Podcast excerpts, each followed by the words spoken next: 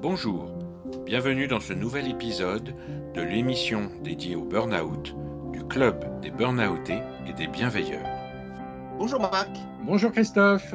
Alors aujourd'hui, c'est une journée un peu particulière parce que on a un petit peu, on est un petit peu en famille quand même. hein. C'est vrai. On a deux super amis, on a Catherine et Eva que beaucoup d'entre vous connaissent, hein, qui sont sur l'optimisme. Catherine, c'est la première qui m'a laissé parler du burn-out, qui m'a ouvert, euh, qui m'a ouvert la porte, qui m'a donné une tribune. Donc pour ça, évidemment, j'en suis euh, très très reconnaissant. Et puis Eva, qui nous a formés il n'y a pas longtemps sur les premiers secours de santé mentale. Donc voilà, on est en famille aujourd'hui. Bonjour. Bonjour. et bonjour à toutes les deux. Salut Marc, salut. Bonjour. Ça fait super plaisir de vous avoir en tout cas. Oui, bah nous aussi. Hein. Alors effectivement, euh, on est en famille, mais il est toujours intéressant euh, pour nous de débuter un podcast en présentant en fait les personnes euh, bah, qui, qui interviennent pendant ce podcast. Et donc, je vais vous poser cette petite question qui est traditionnelle afin de mieux vous connaître, qui est qui êtes-vous et d'où venez-vous? Alors, bah, bonjour, à toutes et à tous. Alors, je m'appelle Catherine, Catherine Testa. Euh, qui je suis? Je suis, on va dire, quelqu'un de curieux qui s'enthousiasme euh, des autres, des gens. Euh, à titre personnel, j'ai fondé une entreprise, donc je suis une entrepreneuse, on peut dire une entrepreneuse engagée. Je m'investis notamment sur LinkedIn et sur les réseaux sociaux. Euh, tu me demandais d'où je viens. Alors, euh, c'est complexe comme question. Euh, on va dire que je suis toujours en parcours. Je ne sais pas encore où je vais, mais je viens d'un univers où on ne parlait pas forcément de santé mentale. Je viens d'un univers où poser les mots n'était pas évident. Par contre, je viens d'un univers où on ne stigmatisait pas. Mes parents, je les ai jamais entendus dire quelque chose de positif ou de négatif sur le sujet. Et j'ai vécu aux États-Unis, j'ai vécu dans d'autres pays. Donc, j'ai un regard peut-être un peu différent sur le burn-out et sur la santé mentale en général. Donc, on va dire que c'est de là d'où je viens. Oui, bah avec Catherine, on s'est, on s'est bien trouvé parce que euh, bah pour moi aussi, la curiosité, euh, c'est euh, important. C'est même euh, un facteur, je pense, de bonne santé mentale. Je travaille avec Catherine à l'optimisme depuis plusieurs années en tant que chef de projet et puis formatrice. Et je travaille aussi en tant que père aidante au centre hospitalier du Rouvray. Donc voilà, donc moi, ce qui m'anime, c'est bah, de pouvoir aussi outiller un maximum de, personnes autour de cette question, comment on peut tous contribuer euh, à notre échelle à, nous entraider autour de nous, dans notre entourage, euh, face euh, à la détresse psychologique? C'est super intéressant parce qu'on parlait d'optimisme, hein, dont je connais effectivement votre histoire. Avec Marc, on la connaît très très bien. Vous avez voulu effectivement amener un petit peu d'optimisme dans le caractère anxiogène des, infos, etc. Hein. Mais depuis quelques années, on voit qu'effectivement, on parlait de, toujours d'optimisme, mais de plus en plus de santé mentale. Alors, qu'est-ce qui s'est passé hein, pour vraiment euh, être passé de l'un à l'autre? Eva, tu nous en parles un petit peu? Oui, alors c'est pas tellement un, passage où, euh, où, une mutation de notre ADN complète, euh, tu nous diras, hein, Catherine. Euh, moi, je pense qu'on peut euh, aborder aussi le sujet de la santé mentale avec un, angle plus euh, optimiste, en, donnant de la visibilité, comme on le fait finalement euh, depuis le démarrage, à des projets euh, qui sont engagés, à des parcours aussi inspirants. Donc, on donne hein, à travers l'optimisme la parole à des personnes qui sont concernées, aux proches, aux associations, aux professionnels de santé. Euh, alors, comment on en est arrivé euh, à parler de plus en plus de santé mentale euh, En fait, ça fait des années qu'on s'est engagé sur les sujets de la qualité de vie au travail, du bien-être, mais aussi de la connaissance de soi, etc. Et on s'est trouvé face à une difficulté très concrète au fil des années.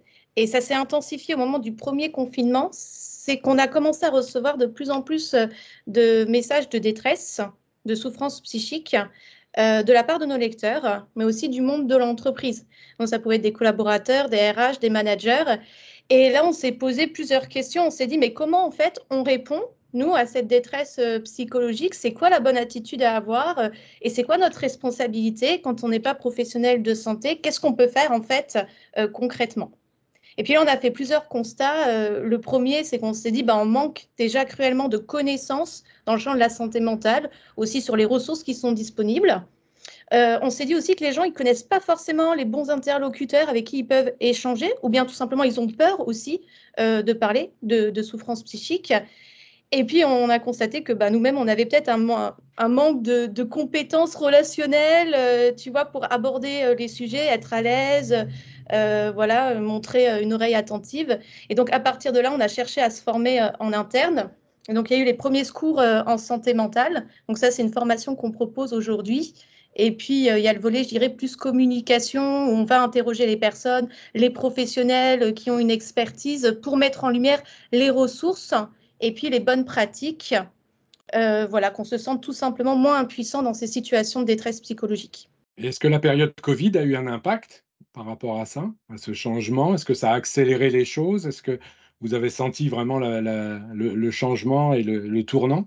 Alors, en, fait, c'est la curiosité qu'évoquait Eva, c'était que, en fait, on manquait tellement d'interlocuteurs que nous qui avions de la visibilité sur les réseaux sociaux et on avait une forme de proximité, c'est-à-dire qu'on est très identifié, notamment sur LinkedIn, sur Instagram.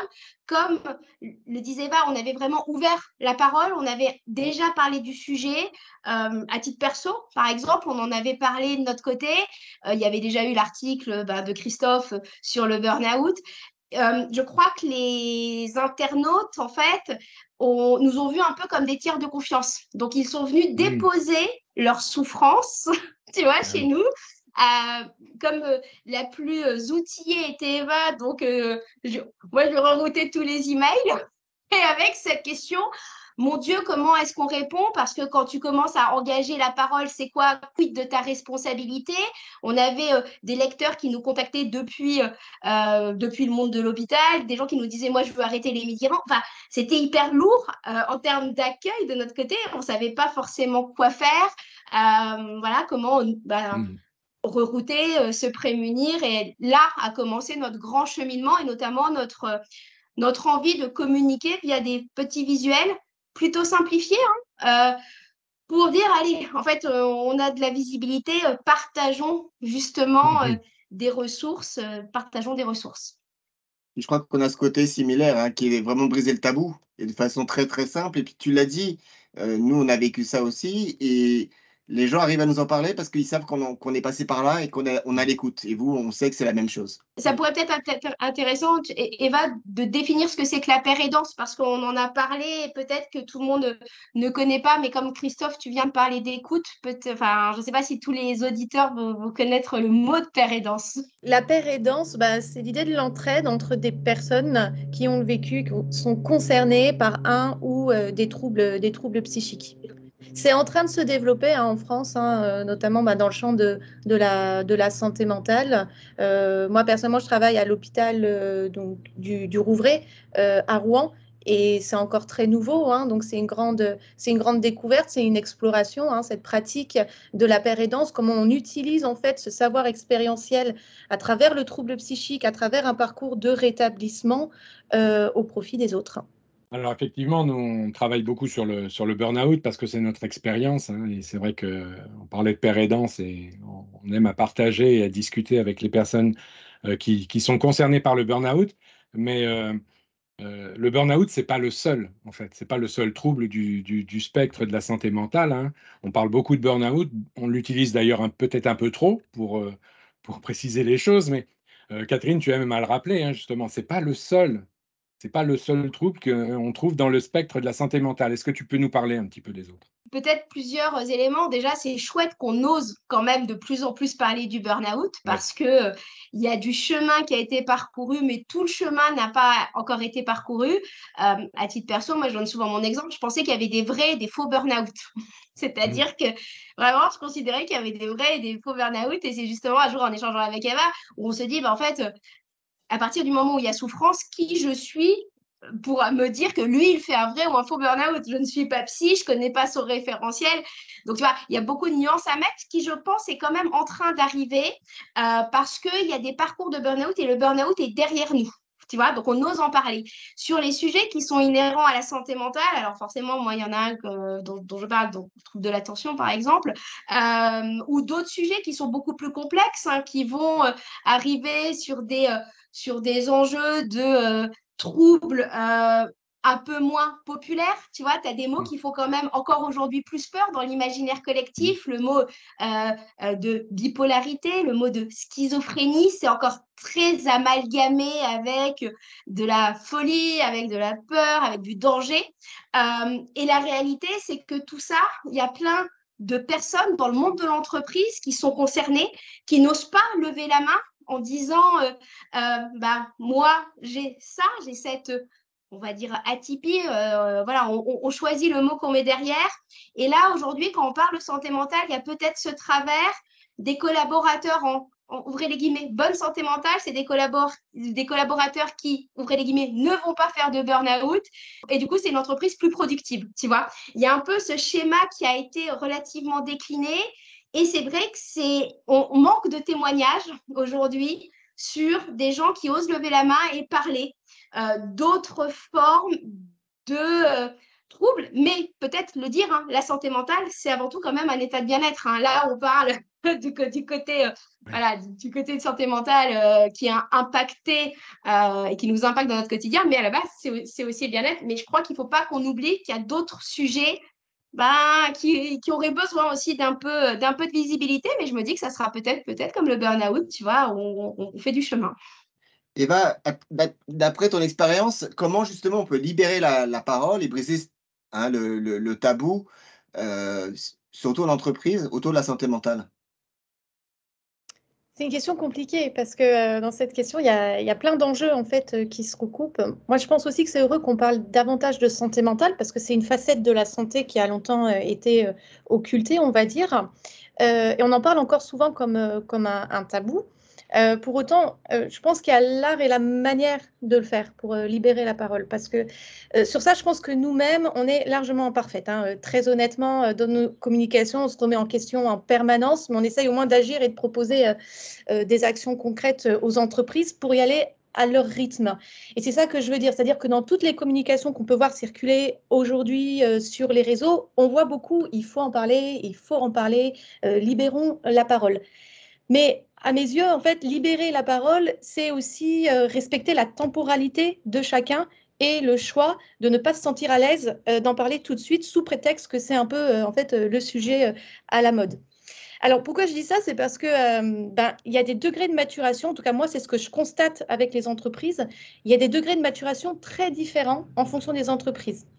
Et très clairement, il y a des entreprises, tu vois, qui se sentent plus prêtes euh, que d'autres parce qu'il y a déjà eu un travail de sensibilisation euh, bien avant la crise, hein, d'ailleurs, euh, sanitaire, autour, par exemple, des RPS, des risques psychosociaux, du bien-être, de la qualité de vie au travail. Et tu as des entreprises qui ont absolument pas commencé à aborder ces sujets. Donc il y a une grande hétérogénéité, si tu veux, en tout cas moi que je constate au niveau de la maturité sur le sujet de la santé mentale en entreprise. Et donc je pense que pour libérer la parole, il faut y aller aussi progressivement et prendre en compte cette dimension. Alors nous, à notre échelle, on a, on, a différentes choses. Quoi. Déjà à travers ben, le site de l'optimiste, c'est la possibilité pour chacun euh, de prendre la parole, de raconter euh, son vécu, de parler euh, d'un parcours bien de mettre en lumière aussi des actions qui sont mises en place dans les entreprises pour en inspirer d'autres peut-être à prendre le pas. Et on sait hein, qu'il y a encore beaucoup de stigmatisation et de préjugés autour des problèmes de santé mentale et le témoignage peut être vraiment un, levier puissant euh, de prise de conscience et puis de, partage. Ensuite, pour libérer la parole, il y a tout le volet sensibilisation et, formation. Alors, tu l'as mentionné euh, tout à l'heure, Christophe, euh, il y a notamment les premiers secours en, santé mentale. Et certaines entreprises décident de former des collaborateurs à devenir secouristes en interne. Donc ça, c'est une façon de faire, d'avoir des personnes identifiées qui sont volontaires et qui se sentent à l'aise pour approcher euh, des collègues en souffrance psychique, de les écouter et de les orienter. Donc c'est une formation hein, qui est euh, assez dense, hein, c'est quand même deux jours, euh, mais elle permet en fait d'avoir un plan d'action concret à décliner dans différents types de situations pour réagir face aux situations de détresse psychologique, que ce soit sur son lieu de travail d'ailleurs ou dans sa vie personnelle.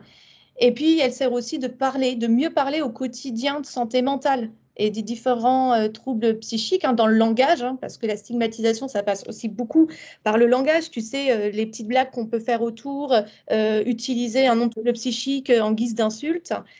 donc voilà, revoir, revoir ces représentations et ces, et ces préjugés. C'est clair. Et il n'y a pas super longtemps, vous avez sorti un livre toutes les deux? Oui, absolument. On a, on a, on a coécrit un livre avec Catherine qui s'appelle Aider les clés pour euh, apprendre à observer, à écouter, à accompagner, pour vraiment transmettre tout ce que, tout ce que nous, on avait appris, transmettre les bases de la relation d'aide à, tout à chacun.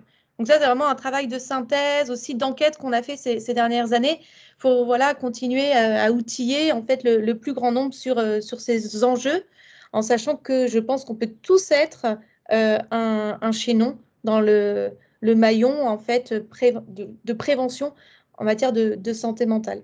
Donc voilà, il n'y a pas, je pense, une seule bonne manière de libérer la parole en entreprise, mais déjà créer des espaces de rencontre, hein, quelle que soit leur forme, hein, que ce soit des ateliers, que ce soit euh, euh, de la formation, de la sensibilisation, pour créer déjà un climat de sécurité euh, psychologique et pour autoriser les collaborateurs à, à s'exprimer et aussi à s'approprier ce, sujet. On en parle souvent comme étant aussi un des premiers pas hein, dans le chemin de résilience aussi, parce que ça permet d'extérioriser tout ce que, tout ce que l'on a vécu et, gardé au fond de nous.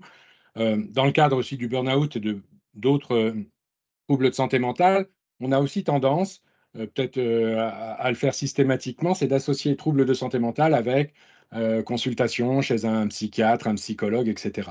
Mais Catherine, comme tu aimes à, le, dire, il n'y a pas que ça. Aller voir un psy, c'est un cheminement, il faut rencontrer une personne, c'est une adéquation entre deux personnes qui peuvent parler et échanger entre elles, donc c'est une relation de confiance, ça ne se fait pas comme ça du, jour au lendemain.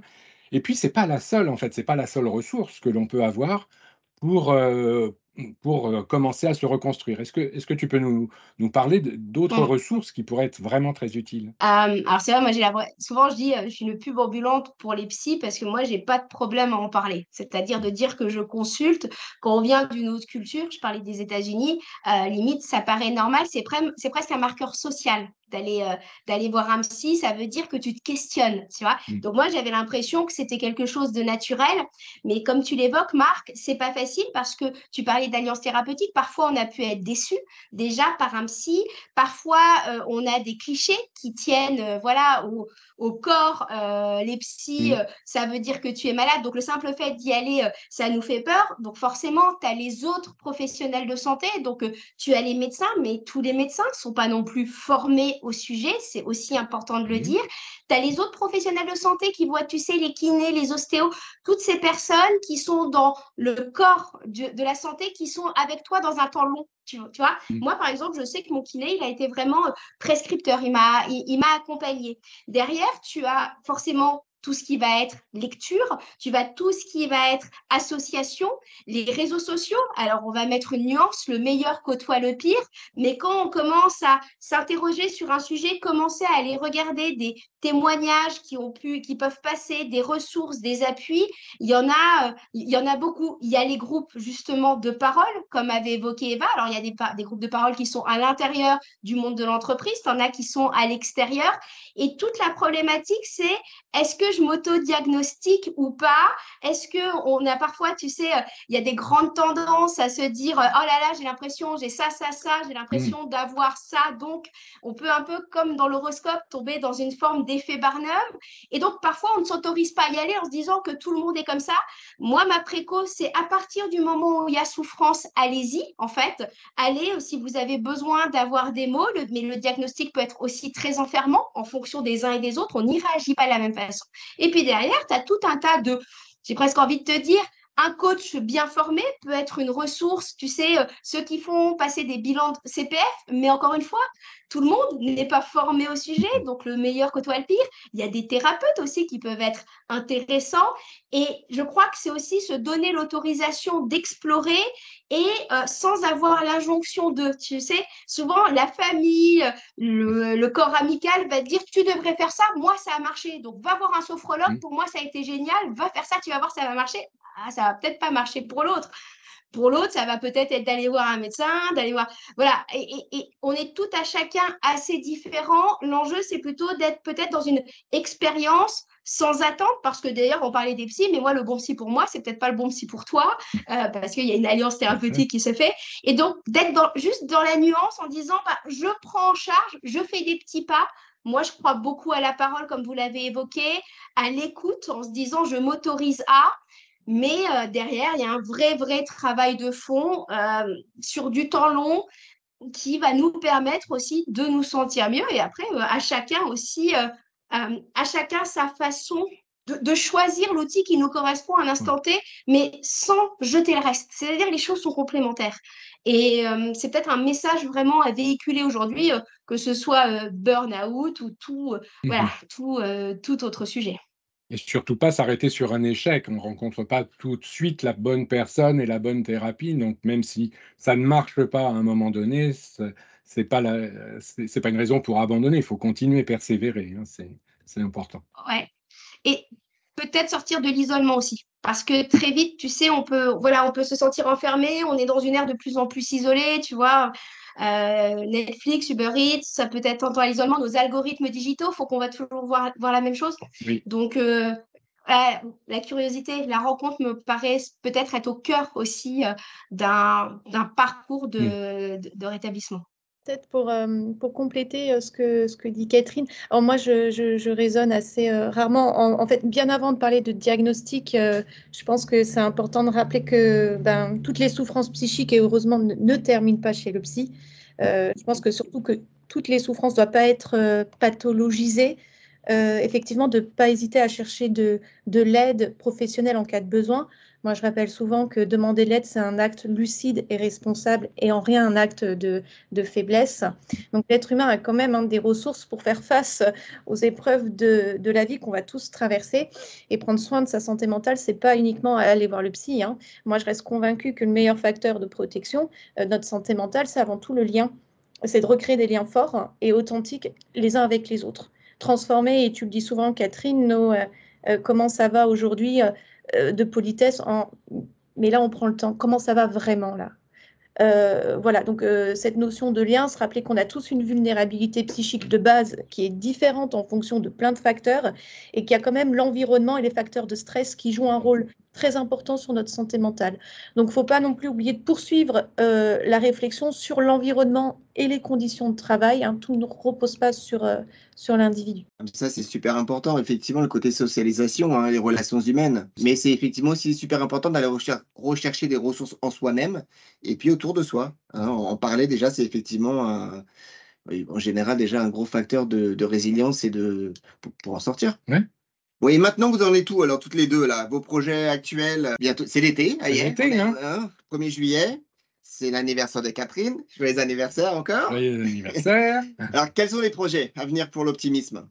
Alors, je vais peut-être commencer. Je pense que le premier projet, c'est de commencer à prendre du temps pour soi. Vous avez dû l'évoquer dans tout un tas d'autres euh, podcasts, euh, cette notion du masque à oxygène. Je veux dire, euh, si on veut prendre soin des collègues qui sont eux-mêmes en burn-out, il euh, bah, faut peut-être soi-même éviter de l'être et on met le mm. masque oxygène sur soi avant de le mettre sur ses enfants. C'est quelque chose d'assez connu. Donc, je dirais que pour moi, un des plus beaux projets, c'est tout simplement de se dire, bah, tiens, je vais m'auto-explorer pendant, euh, pendant, quelques mois. Et aussi, de l'auto-exploration va découler d'autres nouveaux projets, mais qui vont du coup être alignés. Et c'est peut-être aussi ce que j'invite tous les, tous les auditeurs à faire en se disant, bah, tiens, est-ce que je ne ferais pas un, un check-up de moi-même pendant, pendant l'été ou à la rentrée en fonction de vous entendrez ce podcast.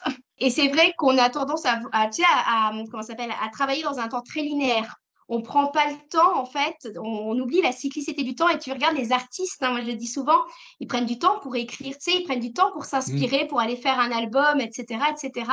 Quand tu es collaborateur, quand tu es salarié, quand tu es entrepreneur, tu vois, ce temps d'inspiration, tu l'oublies pas mal.